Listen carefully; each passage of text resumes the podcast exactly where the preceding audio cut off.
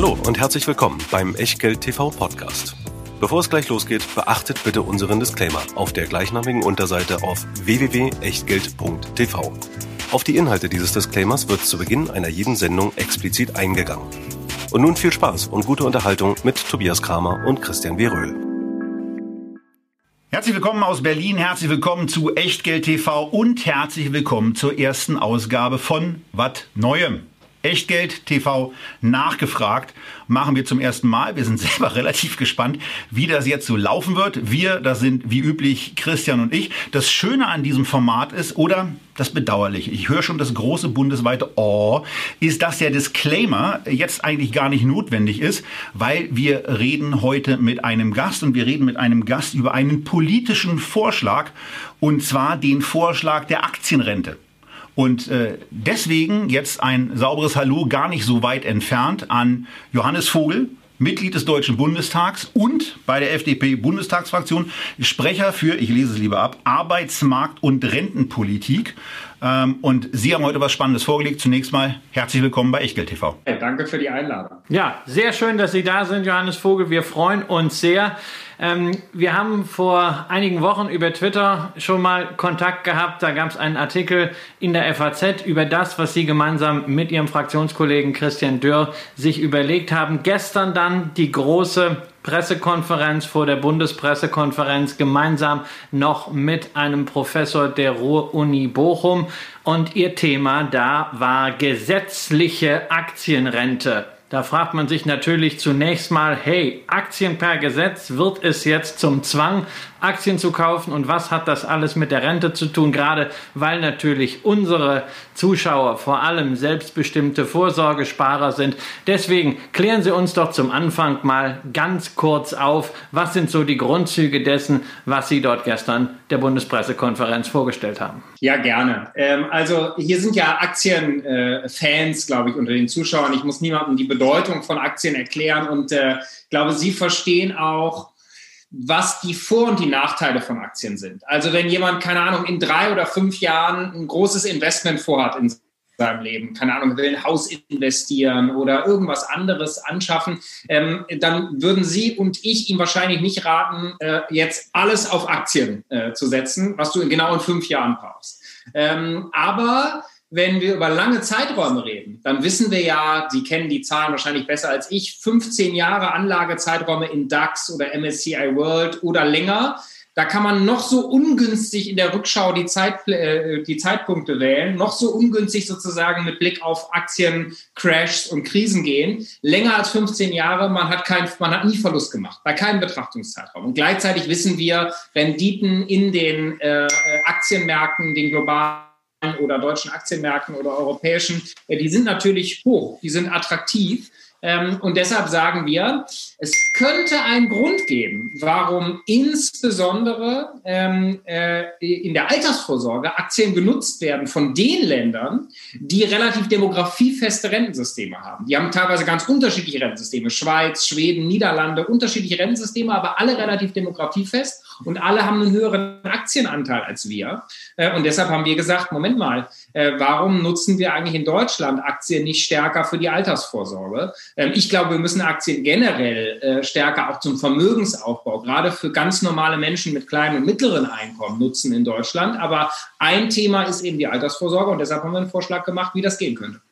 Und ganz konkret, jetzt dieser Vorschlag. Es geht ja um gesetzlich und um die Rente. Was soll denn drinstehen? Jeder muss 100 Euro im Monat in einen ETF packen oder wie kann ich mir das jetzt mal praktisch vorstellen? Nein, also wir wollen Aktien sparen, auch übrigens abseits dieses Vorschlags der gesetzlichen Aktienrente fördern. Also wir könnten reden über Spekulationsfrist, über eine Erhöhung des Sparerpauschbetrags, absolut notwendig. Ich glaube, dass wir in der zweiten und dritten Säule äh, besser werden müssen, was Aktienquoten angeht. Wir werden doch teilweise also per Gesetz verboten. Die Amerikaner haben äh, den sogenannten 401k. Wir wollen ein Altersvorsorgedepot einführen. Also an allen Ecken und Enden, glaube ich, sollten wir Aktien erlauben. Unser Gedanke war, dass wir aber einen Schritt darüber hinausgehen müssen, denn äh, wenn wir uns anschauen, wir laufen auf äh, die, den Renteneintritt der geburtenstarken Jahrgänge zu. 2025 fortfolgende ist das mit dem demografischen Wandel nicht mehr ferne Zukunft, sondern gehen die wirklich in Rente. Ähm, so, und das setzt, das wird ja äh, wahrscheinlich landläufig bekannt sein, das umlagefinanzierte Rentensystem unter Druck. Und uns ist aufgefallen, dass die Schweden ähm, in den 90er Jahren eine Reform gemacht haben, die wir auch für Deutschland für überfällig halten. Die haben nämlich in der ersten Säule des Rentensystems, also dem Teil, wo man, wenn man angestellt ist, sich es nicht, sich nicht aussuchen kann.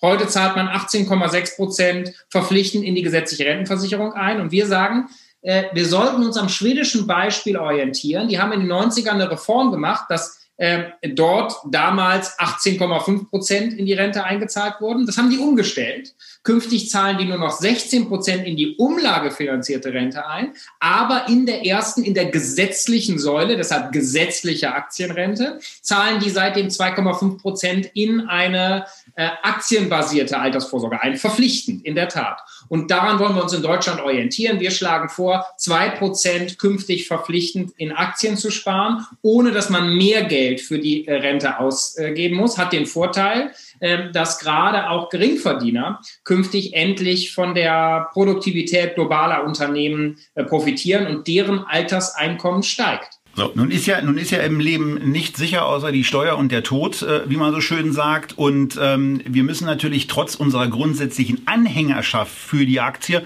auch die Gegenseite hier so ein bisschen einnehmen, frei nach äh, Hans-Joachim Friedrich, der da gesagt hat, ähm, ein Journalist macht sich mit keiner Sache gemein, auch nicht mit einer guten. Und deswegen auch kritische Fragen dazu. Denn erstens, die FDP steht für Freiheit.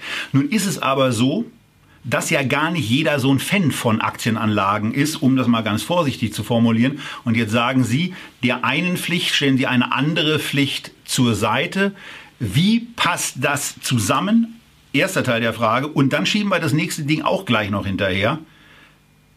Es wird ja dann, wenn zwei Prozent in die Aktienvorsorge eingezahlt wird, automatisch, wenn die Belastung nicht steigen soll, weniger Geld für die Rentenversicherung übrig bleiben, wie soll dieses Problem gelöst werden, dass der Rentenversicherung weniger Geld zufließt? Zwei sehr berechtigte Fragen und ich weiß gleich überhaupt keiner kritischen Frage aus, weder hier noch anderswo. Äh, erste Antwort. An der Verpflichtung, was die Summe angeht, ändert sich nichts. Ähm, also heute schon zahlt man für die gesetzliche Rentenversicherung Summe X ein, aktuell eben 18,6 Prozent. Je nachdem, wie viel man verdient, ist das unterschiedlich, sind das unterschiedlich viele Euros. Ähm, äh, daran ändert sich nichts. Anders als bisher ist aber eben nicht mehr alles für die Umlage, sondern ein dominierender Teil für die Umlage und daneben ein kleiner Teil ähm, äh, für äh, die gesetzliche Aktienrente. Äh, und wir glauben, dass es sinnvoll ist, das so zu organisieren. Das kann man politisch anders sehen. Deswegen machen wir ja auch einen Vorschlag und am Ende stimmen in dem Jahr der Bundestagswahl die Bürgerinnen und Bürger darüber ab, welche Vorschläge sie am meisten überzeugen. Aber dass der Gesetzgeber solche Entscheidungen trifft, das ist ja nicht neu.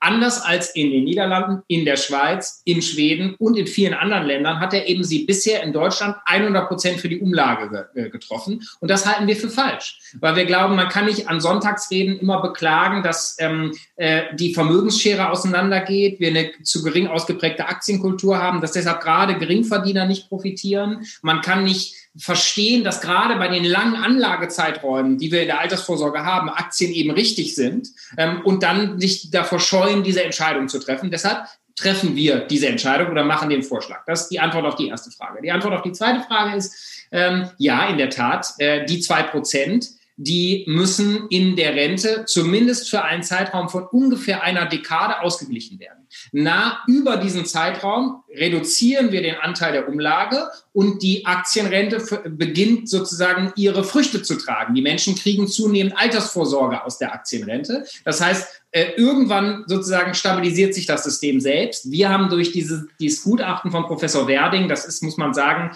einer der seriösesten Experten, die wir in unserem Land haben für öffentliche Finanzen. Der macht sonst die Tragfähigkeitsberechnungen für das Finanzministerium selbst. Also dessen Expertise ist unbestritten. Und wir haben denen gesagt, mach, die, mach diese Studie.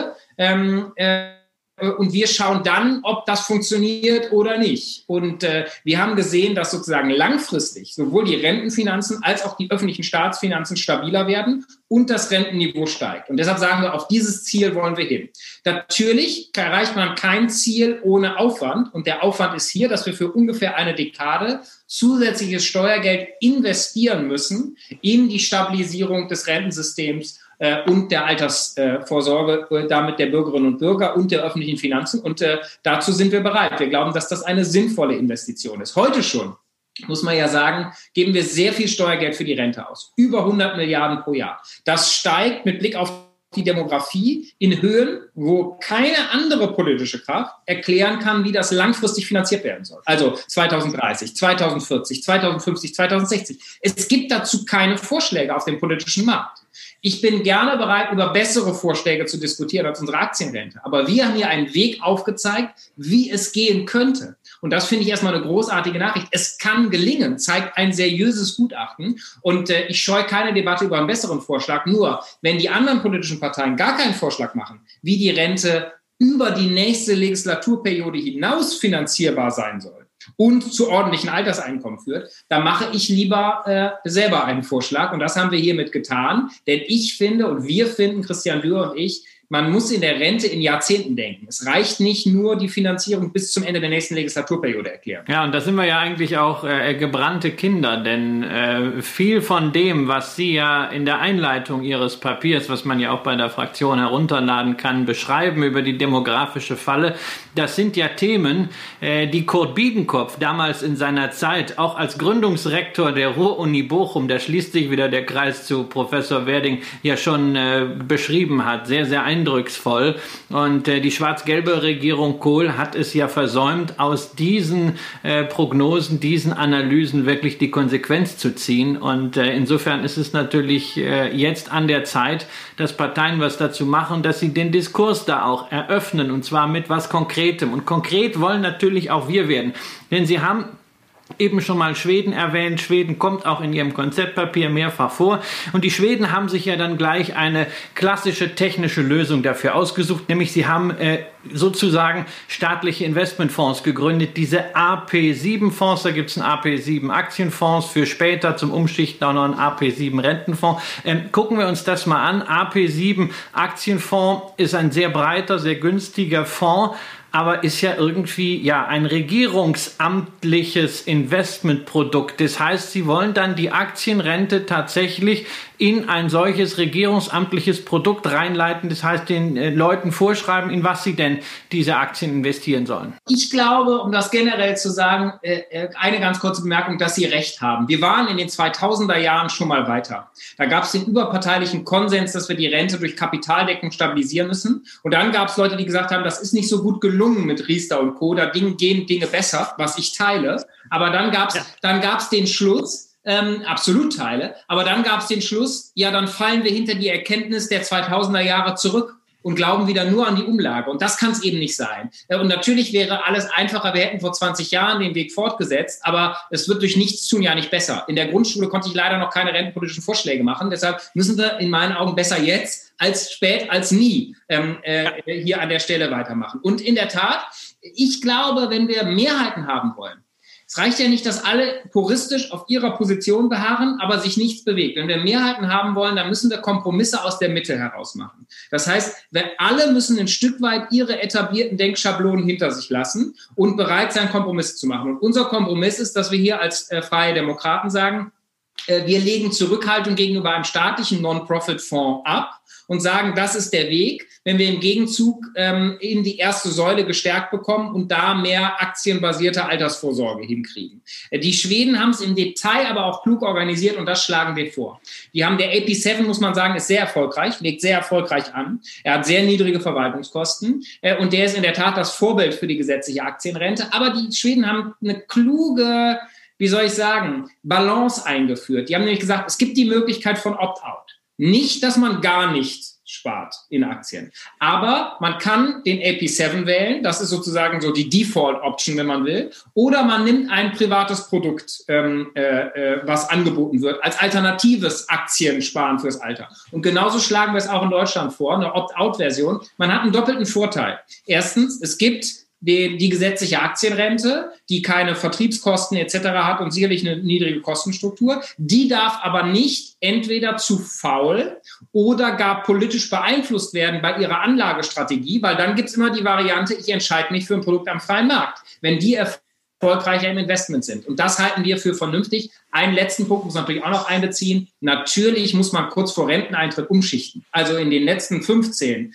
und dann äh, 10, 5 Jahren vor Renteneintritt schichtet man natürlich individuell von Aktien in sichere Anlagen um, damit kurzfristige Schwankungen dann nicht den Erfolg für die Altersvorsorge zunichte machen. Das aber finde ich alles, ehrlich gesagt, State of the Art. So muss man es organisieren. Das empfinde ich als technische Selbstverständlichkeit bei der guten Umsetzung einer solchen Idee. Ist es verpflichtend oder ist es auch eine Kann-Option mit diesem Umschichten? Weil Warren Buffett ist ja auch gut 90 geworden ohne Rentenumschichtungen. Also in der ersten Säule wollen wir es verpflichtend machen, diese okay. Umschichtung, auch nach schwedischem Vorbild. In der die zweite und dritte Säule gibt es ja weiter. Die kommt ja oben drauf. Da können Sie nach unserem Modell selber entscheiden, wie Sie es machen. Können Sie auch bis zum letzten Tag in Aktien ähm, investiert bleiben. Das wollen wir erlauben gesetzlich, was bisher ja oft durch die gesetzlichen Regulierungen nicht möglich ist. Und darüber hinaus äh, bin ich auch der Meinung, dass es ganz generell sinnvoll ist, dass man zum Vermögensaufbau äh, auch ähm, für ganz normale Menschen in der Mitte der Gesellschaft wir es attraktiver machen. Also Stichwort Sparerpauschbetrag,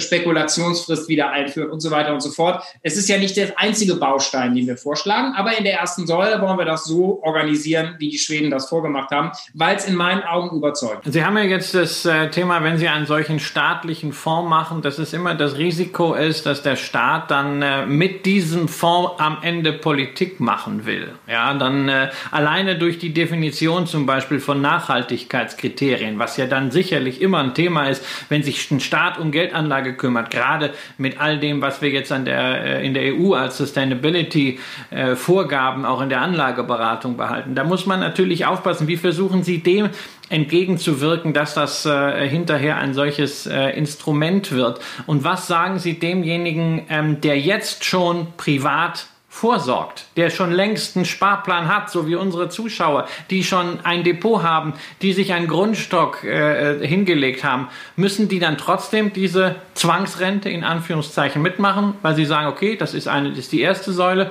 oder gibt es dann sowas wie in den USA, so ein 401k-Programm, sodass man das nicht in irgendein staatliches Produkt gehen lassen muss, auch nicht in ein anderes Finanzprodukt, was ja immer wieder die Risiken hat, dass dann Versicherungslobby wie bei Riester und Rürup das Ganze komplett macht, sondern dass man das wirklich für sich selber auf einem günstigen Depot bei Scalable laufen lassen kann. Ja, zwei äh, sehr berechtigte Fragen. Zur ersten Frage, klar ist, bei allem, was man tut im Leben, gibt es ein Risiko. Und bei allem, was ich politisch tue, gibt es auch politische Risiken. Ich kann mir nur gute Sicherungslinien überlegen, um diese Risiken äh, mit an Sicherheit grenzender Wahrscheinlichkeit auszuschließen. Und die Frage des politischen Einflusses, da haben wir uns gleich drei Sicherungslinien überlegt. Erstens, ähm, Anders als in anderen Modellen von einem Staatsfonds sieht die gesetzliche Aktienrente individuelle Einzahlungen und individuelle Konten vor, die Sie auch jährlich ausgewiesen bekommen.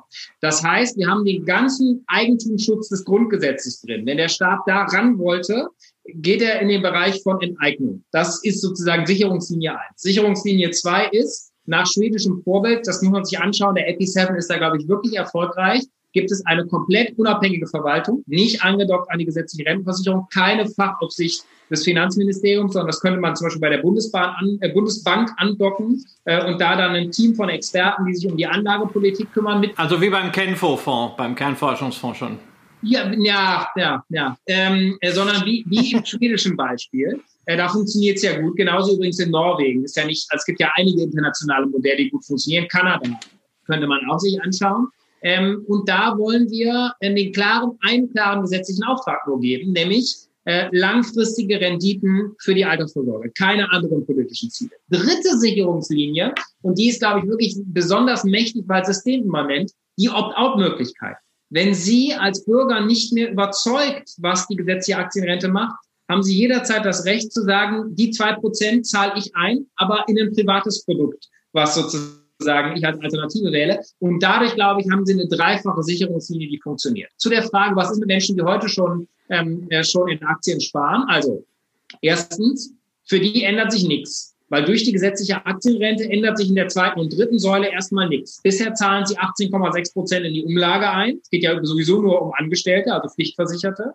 Ähm, auch künftig zahlen sie 18,6 in die Rente ein. Nur eben in einen kleinen Teil davon die gesetzliche Aktienrente. Bei dem, was sie in zweiter und dritter Säule oder gar privat machen, ändert sich nichts. Ergänzend wollen wir ja, ähm, unser Rentenkonzept sieht mehr vor als die gesetzliche Aktienrente.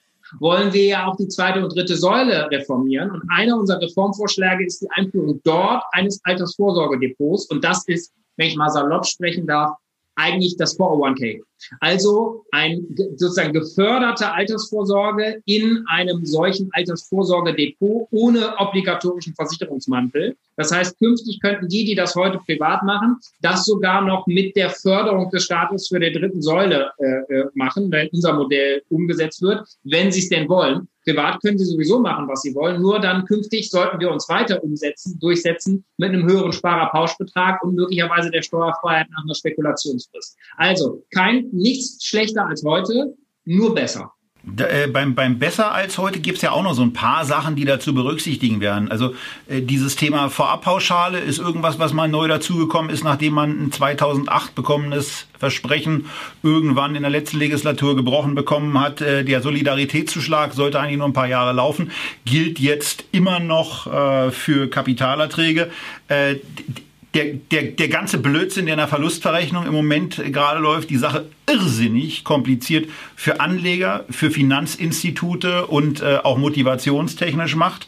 Ähm, und was Herr Scholz ja eigentlich auch noch vorhat, ähm, und äh, wo man wo man dann die Gängelung des Privatanlegers quasi abgeschlossen sieht, äh, ist das Thema der Finanztransaktionssteuer. Ist das auch der Versuch, darauf hinzuwirken, mehr für den privaten Anleger mal wieder zu tun, damit er sowas wie private Vorsorge endlich mal auch äh, vielleicht frei von staatlichen Eingriffen machen kann?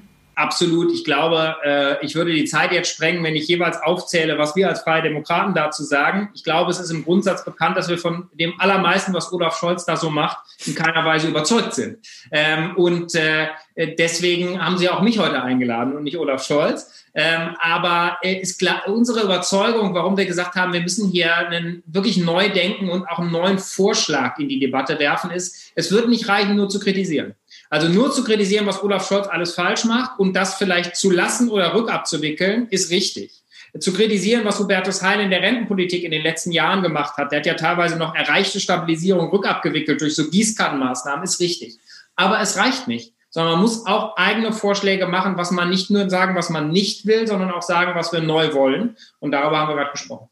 Also äh, äh, ganz kurz, wir würden natürlich auch Herrn Scholz hier sehr gerne äh, äh, begrüßen in der Sendung. Da gäbe es wahrscheinlich dann noch ein bisschen mehr Gegenwind. Ähm, wir hätten auch nichts gegen seinen äh, Staatssekretär, den wir beide gut kennen, mit dem wir früher im Investmentbanking zusammengearbeitet haben, Jörg Cookies. Wir hätten auch nichts gegen Kevin Kühnert, äh, gegen Sarah Wagenknecht und jeder politische Vertreter, der jetzt sagt, Mensch, warum darf der Johannes Vogel kommen? Warum darf ich nicht kommen? Naja, also wir freuen uns über Zuschriften. Johannes Vogel ist da, weil er einfach mal ein ein, rundes Konzept vorgelegt hat und nicht nur drei Buzzwords äh, gemeinsam mit seinem Fraktionskollegen rausgerülpst hat, sondern wir wirklich auch ein bisschen Fleisch am Knochen haben, über das wir diskutieren können und natürlich auch diskutieren müssen. Denn ähm, Politik, Sie haben das ein paar Mal schon erwähnt, ist ja auch irgendwie die Kunst des Machbaren. Und äh, es ist ja nicht so, dass es jetzt insgesamt hier im politischen Berlin an intelligenten Ratschlägen und guten Konzepten mangeln würde. Es gibt viele Kommissionen, viele Sachverständigen, Gutachten.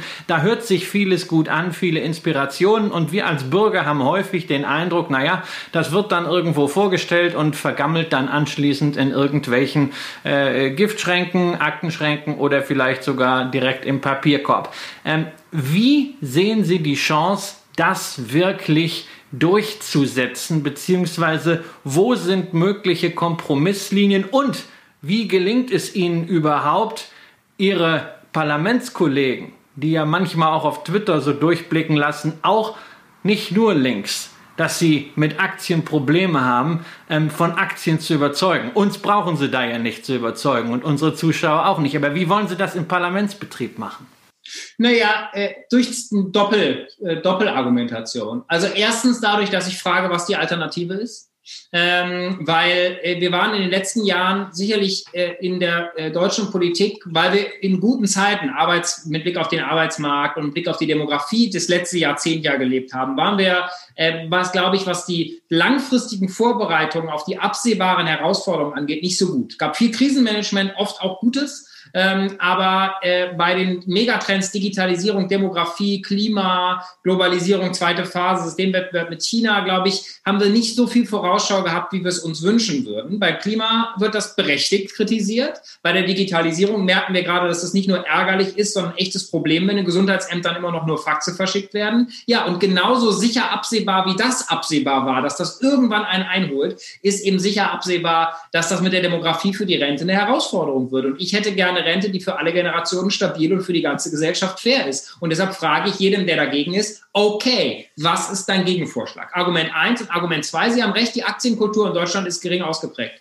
Aber das ändern wir nicht, wenn wir nicht anfangen, darüber zu diskutieren. Und deshalb machen wir das hier. Und ich mache das auch an allen Ecken und Enden. Auf Twitter, Instagram, Facebook kann auch jeder mir übrigens da auch kritische Fragen stellen, auch von den Zuschauern hier. Sehr gerne. Aber ähm, äh, ich glaube, es wird nicht besser dadurch, wenn man der Debatte ausweicht. Und ich habe das Gefühl, wir haben ein Problem mit der Aktienkultur. Das, eine, das macht uns schwächer in der Altersvorsorge als Nation. Es macht uns schwächer beim Schließen der Vermögensschere. Wenn wir das ändern wollen, müssen wir darüber reden und deshalb tun wir es. Es gibt ja eine ganze Menge, was der Staat in den letzten Jahren, Jahrzehnten im Altersvorsorge, Sicherungssäulen, Gedönsbereich alles so hingestellt hat. Da ist eine äh, Rentenversicherung, die naja, mal gemessen an dem, was Blüm irgendwann mal versprochen hat, latent aus dem Ruder gelaufen ist mit dem Bundeszuschuss in der mittlerweile dreistelligen Milliardengrößenordnung. Da ist irgendwie eine Riester und eine Rürup-Rente, bei der man immer irgendwie den Eindruck hat, wenn man irgendwelche Auswertungen bekommt, dass das vor allen Dingen für die Versicherungsindustrie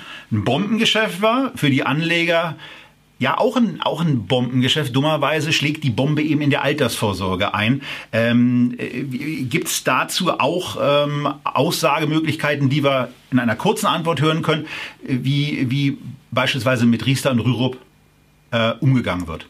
Ja, ich glaube, ähm, wir müssen in der zweiten und dritten Säule insgesamt die Produkte einfacher und verbraucherfreundlicher machen. Ich glaube, wir dürfen den, äh, müssen ihnen mehr Aktienquoten erlauben. Wir dürfen den Versicherungsmantel nicht mehr vorschreiben, Stichwort Altersvorsorgedepot. Und wir müssen vor allem dafür sorgen, dass alle Erwerbsformen gleich gefördert werden. Stichwort Zickzack-Lebensläufe zwischen Selbstständigkeit, Anstellung und zurück. Das wäre unser Reformvorschlag. Mehr Details kann ich hier nur auf Online-Kommunikation verweisen. Wer sich da interessiert, soll mich anschreiben über die sozialen Medien. Ich schicke sehr gerne vertiefende Links. Und für einen solchen Reformvorschlag, die Antwort bin ich eben noch ein Stück weit äh, schuldig geblieben, gibt es natürlich Kritik auch von anderen Parteien. Ähm, und natürlich könnte ich mir jetzt einfach machen und sagen, naja, wer die Position stärken will, im Herbst ist Bundestagswahl. Macht einen Unterschied, wie stark wir werden. Aber abgesehen von dieser äh, erwartbaren und trotzdem richtigen demokratietheoretischen Antwort, glaube ich auch, dass es interessant ist zu sehen, dass wir aus ganz unterschiedlichen politischen Richtungen auch Neugier und Offenheit bekommen haben. Wir haben uns bewegt, andere bewegen sich auch und ich glaube, da tut sich was. Ich habe von unterschiedlichen Kolleginnen und Kollegen aus verschiedenen Parteien Rückmeldungen bekommen. Die Verbraucherzentrale Bundesverband begrüßt einen Reformvorschlag der FDP.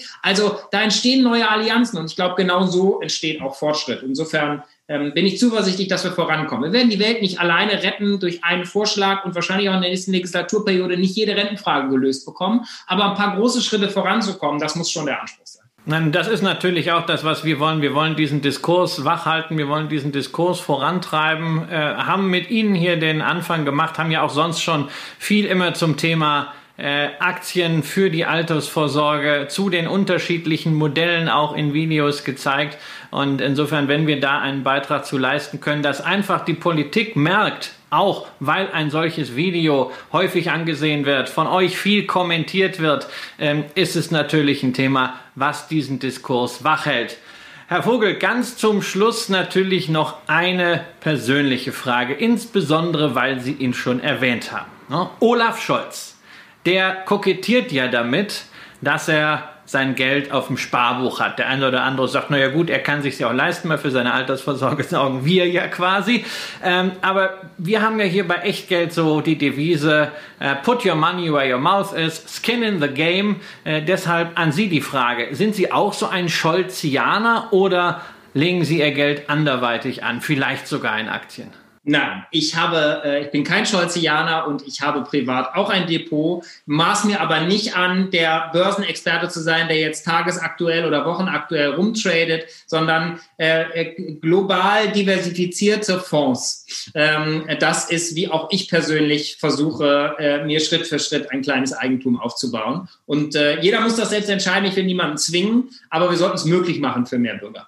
Und es ist gut zu wissen, dass es da in Berlin, äh, hier im Parlamenten, da sind Sie sicherlich nicht der Einzige, auch Leute gibt, äh, die über Aktien sprechen und das nicht machen äh, wie äh, Blinde von der Farbe und mit einem diversifizierten Fonddepot, ETF-Depot, äh, Vermögen aufbauen, das ist genau das, was eben sehr viele von unseren Zuschauerinnen und Zuschauern machen. Manche spekulieren darüber hinaus noch in Aktien und die wollen ja alle nichts geschenkt, sondern sie haben diese Notwendigkeit, etwas zu tun für die Altersvorsorge, längst erkannt und sie wollen halt nur, und das glaube ich mit richtig gutem Grund, dass man es ihnen nicht unnötig schwer macht und dass man vielleicht an der einen oder anderen Stelle eine Schraube etwas in die richtige Richtung dreht. Ja, und damit sagen wir an der Stelle vielen Dank an Sie für die Zeit, die Sie uns eingeräumt haben, die Sie unseren Zuschauern eingeräumt haben. Äh, wir wünschen Ihnen natürlich alles Gute, weil es für uns naheliegend ist. Aber wir wollen an der Stelle auch nochmal das erinnern, was Christian eben schon gesagt hat. Wenn Sie sich, Herr Scholz, Herr Kühnert, Herr Klingbeil, Frau Wagenknecht oder wen auch immer wir in dieser Aufzählung vergessen könnten, mit einer konträren Meinung äh, hier quasi in eine nicht korrekte Ecke gestellt fühlen, schreiben Sie uns eine Mail an hallo.echtgeld.tv oder kontaktieren uns über Twitter, Tag Berlin oder CW Röhl. Irgendwie kommen wir in Kontakt und dann freuen wir uns auch, Sie hier zu Gast zu haben bei Echtgeld TV nachgefragt. An dieser Stelle danke und Tschüss, vielleicht auch bis zum nächsten Mal an Johannes Vogel. Sehr gerne, bis bald. Ciao. Das war Johannes Vogel aus der FDP-Bundestagsfraktion. Wir freuen uns auch andere Fraktionen aus dem Bundestag, deren Füße beide sehr, sehr fest auf dem Grundgesetz der Bundesrepublik Deutschland verankert sind, hier zu Gast zu haben. Und ähm, weil ich ein paar Kommentare während der Live-Aufzeichnung auch gesehen habe, will ich mal bei der Politik auch an eine Sache erinnern, die ich sehr, sehr, äh, sehr, sehr schön fand, die irgendwann mal von John F. Kennedy kam und die im äh, Museum in seiner äh, Bible, äh, nee, in seiner Bibliothek, in seiner Library, so rum, ähm, ausgestellt ist als, als Satz, äh, dass eben nicht alles in den ersten 100 Tagen einer Regentschaft und einer Regierung verwirklicht sein kann und auch nicht in den ersten 1000 und vielleicht auch nicht in einer Administration beendet werden kann und möglicherweise auch in einer Lebenszeit. Aber lasst uns anfangen. Und äh, das, was wir hier gehört haben, ist, glaube ich, etwas, was ähm, was uns allem schon aus den Herzen spricht. Dennoch gibt es viele kritische Fragen dazu auch zu stellen und die lassen wir, wie gesagt, auch gerne Vertreter anderer Bundestagsfraktionen bei uns stellen. Aber wir wollen noch mal auf eine Sache eingehen, Christian, die hier eben schon kam und äh, wo das, äh, wo das wit äh, wichtige Kürzel AP7 gefallen ist, dieser schwedische Superfonds, der nicht nur so ein bisschen gut läuft, sondern der geradezu beängstigend mit einer Performance aufwartet, die wahrlich zum Niederknien ist. Ich habe es jetzt mal eingeblendet und da wird in der Tat dieser AP7 Aktienfonds gegenübergestellt, mit dem ja hier auch schon öfter behandelten MSCI All Country World. Und jetzt kommt dieser AP7 doch tatsächlich seit 2010 auf eine Performance, äh, die äh, zu einer Vervierfachung geführt hat, während der All Country World nur in Anführungsstrichen zu einer Verdreifachung gekommen ist, wo man sich spontan fragt, alter Schwede, was machen die eigentlich so besonders? Ja, sie machen im Grunde zwei Sachen besonders, zwei Sachen anders als beim klassischen äh, ETF. Zum ersten, die Kosten sind noch geringer. Ähm, wir reden hier über eine Total Expense Ratio, also eine Gesamtkostenquote von 0,11 Prozent im Jahr für einen Fonds, der irgendwie vergleichbar ist mit einem All-Country World. Das heißt also, wir haben hier auch super günstige Produkte, insbesondere von Vanguard. Ähm, da sind wir dann irgendwo bei 0,20, 0,22, aber es ist eben das Doppelte. Äh, und es macht natürlich gerade immer über die Zeit äh, dieser Kostenvorteil auch dann, wenn man die äh, Kosten sparen kann, äh, Performance aus. Das ist das Erste. Das Zweite ist, sie haben eine etwas andere Strategie als der klassische ETF. Ja, sie haben ein breit gestreutes Weltportfolio, ähm, reichern das aber an. A, um eine gewisse Beimischung im Bereich Private Equity, also außerbörsliche Unternehmensbeteiligung über entsprechende Fonds und B, Das ist sehr, sehr entscheidend. Sie haben die Möglichkeit in positiven Trendphasen, und das ist dann eine Entscheidung des Managements, das Aktienexposure zu erhöhen über 100 Prozent. Das heißt, Sie können also sozusagen in guten Märkten einen Kredithebel ansetzen. Und da wir ja nun einen sehr guten Markt hatten, äh, ist es klar, das Hebeln hat sich gelohnt. Man darf aber auch nicht vergessen, ein solcher Hebel kann natürlich auch in die andere Richtung gehen. Insofern, dass äh, AP7 auf der Homepage selbst sich qualifiziert als High-Risk-Fonds, das stimmt schon. Ja, und äh, das ist in der Tat eine Geschichte, die sollte man sich dann auch noch mal kurz zu Gemüte führen.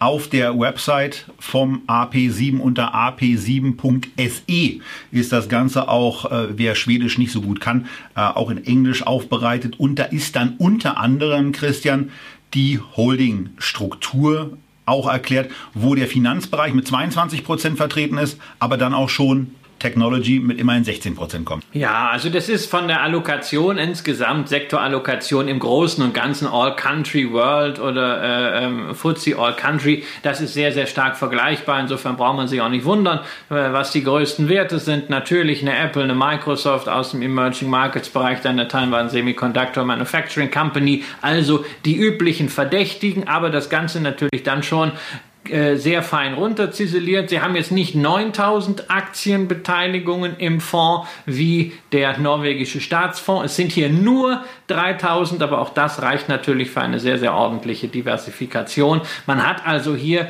quasi ein Weltportfolio ergänzt um etwas Private Equity, die Möglichkeit zu einem Kredithebel zu rasant günstigen Konditionen. Das ist genau so etwas, wie ein solches Produkt aussehen soll für die Vorsorge. Ähm, in das wird man ja auch einfach so ganz gerne äh, investieren, am liebsten auch als Deutscher. Das Problem ist also nicht mal über ausländische Börsen und ausländische Kanäle kommt man daran. Der AP7 ist tatsächlich eine rein schwedische Angelegenheit, aber man kann sich ihm zumindest von der Struktur natürlich ganz gut annähern. Man kriegt es nicht ganz so billig hin, dafür hat man es dann direkt und kann selbst die Stellschrauben äh, setzen.